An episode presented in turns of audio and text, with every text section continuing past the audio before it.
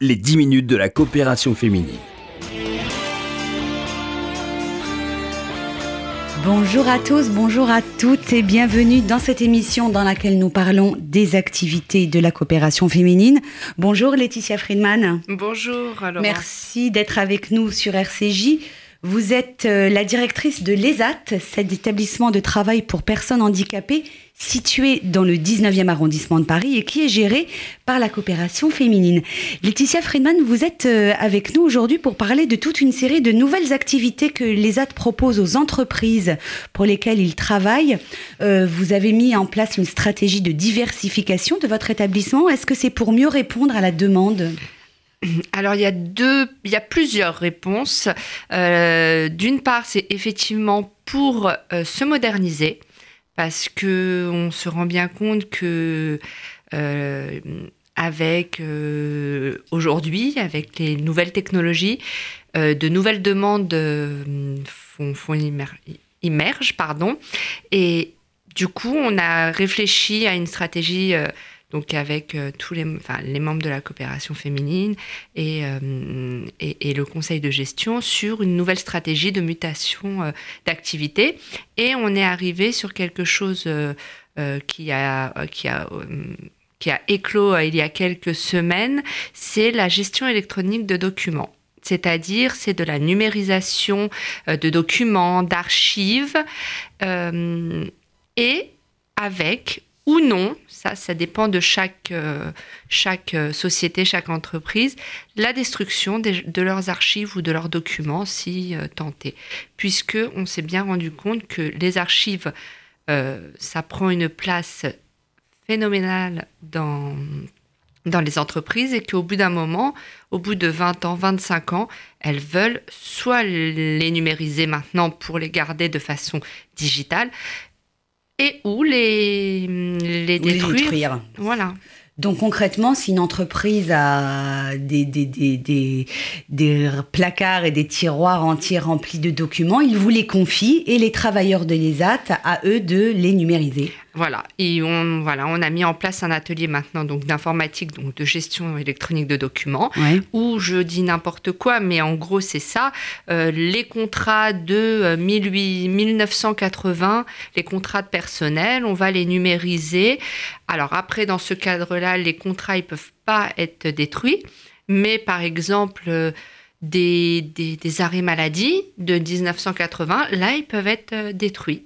Est-ce que les travailleurs de l'ESAT ont suivi, j'imagine, une formation euh, ah spécifique? On leur a fait suivre une euh, formation interne sur justement comment se servir des outils, euh, des outils, c'est-à-dire de l'ordinateur, donc de tout ce que ça incombe, c'est-à-dire les clés USB ou les, enfin tous les supports numériques et les scans les scans. Et il y a combien de personnes maintenant au, sein de l'ESAT dans cette équipe de numérisation de documents Alors que dans cet atelier, on a réussi à former pour l'instant six travailleurs. D'accord. Donc il y a six personnes qui sont dédiées à cette tâche et donc, euh, donc on peut leur confier euh, des masses de documents administratifs. Euh. Tout à fait. Et pour la partie destruction, qui n'est pas tout à fait la même partie, mais ça fait partie du même atelier, mais c'est fait par deux euh, deux, trois autres travailleurs qu'on a formés sur la machine à destruction avec toute la sécurité qu'on peut y mettre, hein, parce que c'est quand même euh, dangereux. Donc, euh, on, a, on a fait en sorte d'avoir du matériel très sécurisé. Et pour cette activité donc de destruction, il y a trois personnes dédiées. Donc, ça, fait... ça fait du monde quand même hein, pour, pour, travailler dans ce secteur. Et puis, vous avez également mis en place un nouveau département euh, qui concerne les fournitures scolaires et l'hygiène. Alors, de quoi s'agit-il précisément? En fait, euh, toute entreprise euh, se doit d'embaucher des travailleurs handicapés à hauteur de 6% de sa masse salariale, mais souvent les entreprises soit n'ont pas les moyens humains d'accompagner ces ces, travailleurs. Donc, du coup, il faut qu'elle trouve une autre façon détournée de trouver, enfin, de, de rentrer dans cette, euh, dans cette obligation légale. Donc, il y a le moyen de rentrer et de faire travailler des ESAD.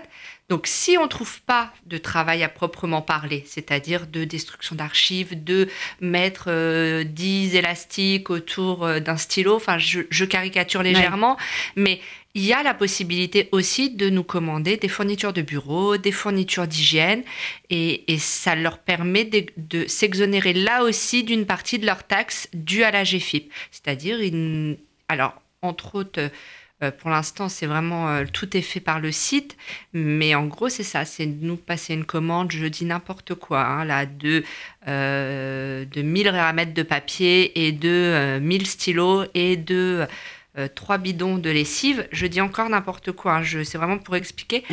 Et eh ben à la fin, il y aura une exonération liée à ces fournitures. D'accord, très bien. Ça leur permet ainsi de ne pas avoir à payer cette fameuse taxe. Alors pas à la payer, c'est pas la payer. Elle n'est pas exonérée euh, en, totalité, mais c'est une partie de cette taxe. Voilà. D'accord. Laetitia Friedman, il y a également une troisième activité euh, que vous avez démarrée il y a quelques semaines, que vous proposez aussi aux, aux entreprises. Euh, c'est le conditionnement alimentaire. Alors, expliquez-nous un petit peu euh, de quoi il s'agit. Alors, quand je, alors, quand on parle de conditionnement alimentaire, qu'on soit bien clair, ce n'est que du sec ou alors, c'est l'entreprise, par exemple, aujourd'hui, on travaille avec euh, quelqu'un qui produit du miel. Là, dans ce cadre-là, la société, euh, l'entreprise a bien voulu euh, nous, donner tous les outils, c'est-à-dire les cuves et tout ce qui va avec le miel. Mais nous, en fait, on va, on va juste les mettre en pot et fermer les pots et poser une étiquette, mais du coup, c'est du conditionnement alimentaire. On fait aussi ça avec, euh, on emballe à peu près 10 grammes de thé, alors que le thé arrive en, dizaines de kilos de thé, et nous, on va tout euh, segmenter en 10 grammes. Voilà, c'est encore une, une nouvelle, c'est une nouvelle activité où plus ou moins, c'est qu'aujourd'hui, on se rend bien compte que, que, finalement, le conditionnement alimentaire devient aussi important que le conditionnement de textile. Et là encore, on a dédié un atelier que pour ça, pour des questions d'hygiène, pour le coup. Pas de sécurité, mais d'hygiène. Et là aussi, il y a à peu près six travailleurs. Et qui sont vos clients dans, dans ce domaine du conditionnement alimentaire alors?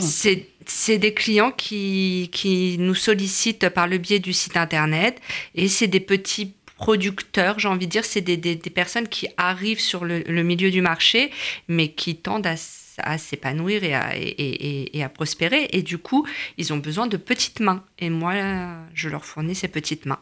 Alors comment, euh, euh, rappelez-nous comment s'organise le travail euh, au sein de l'ESAT Qui sont ces travailleurs handicapés De quelle nature est leur handicap? Alors on accueille des travailleurs en situation de handicap mental. Enfin, c'est mmh. même pas essentiellement, c'est nous n'accueillons exclusivement, que ce type de, de travailleurs. Alors c'est la pathologie dite mentale, handicap, déficience ou la pathologie psychique mais qui sont donc capables de, travailler, d'écouter, de, respecter des consignes, ah de travailler avec euh, d'autres personnes au sein d'un même atelier. Toutes les, tous les travailleurs accueillis sont déjà orientés par la maison départementale des personnes handicapées.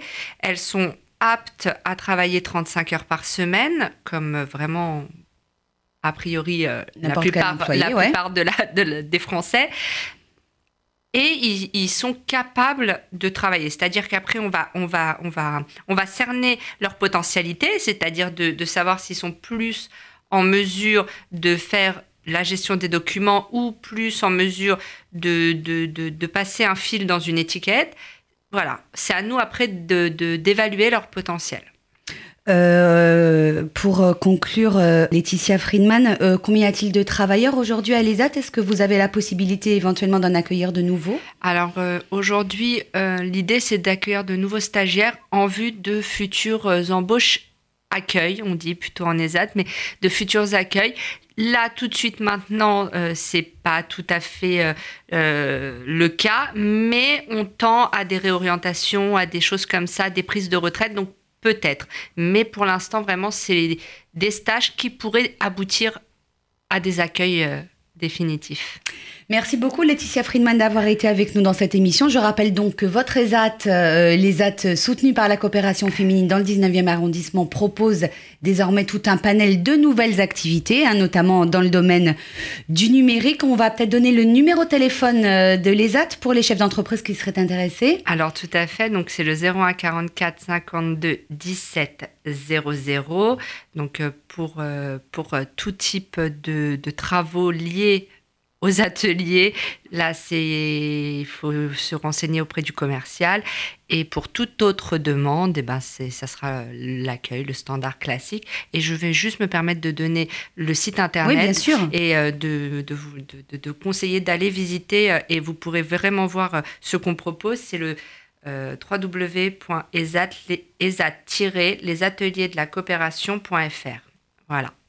Merci beaucoup Laetitia Friedman. C'est la fin de cette émission. Merci de l'avoir suivie. Je rappelle que vous pouvez la réécouter en podcast sur le www.coopération-féminine.fr. Bon après-midi à tous. On se retrouve bien sûr jeudi prochain, 13h45 sur RCJ. Les 10 minutes de la coopération féminine.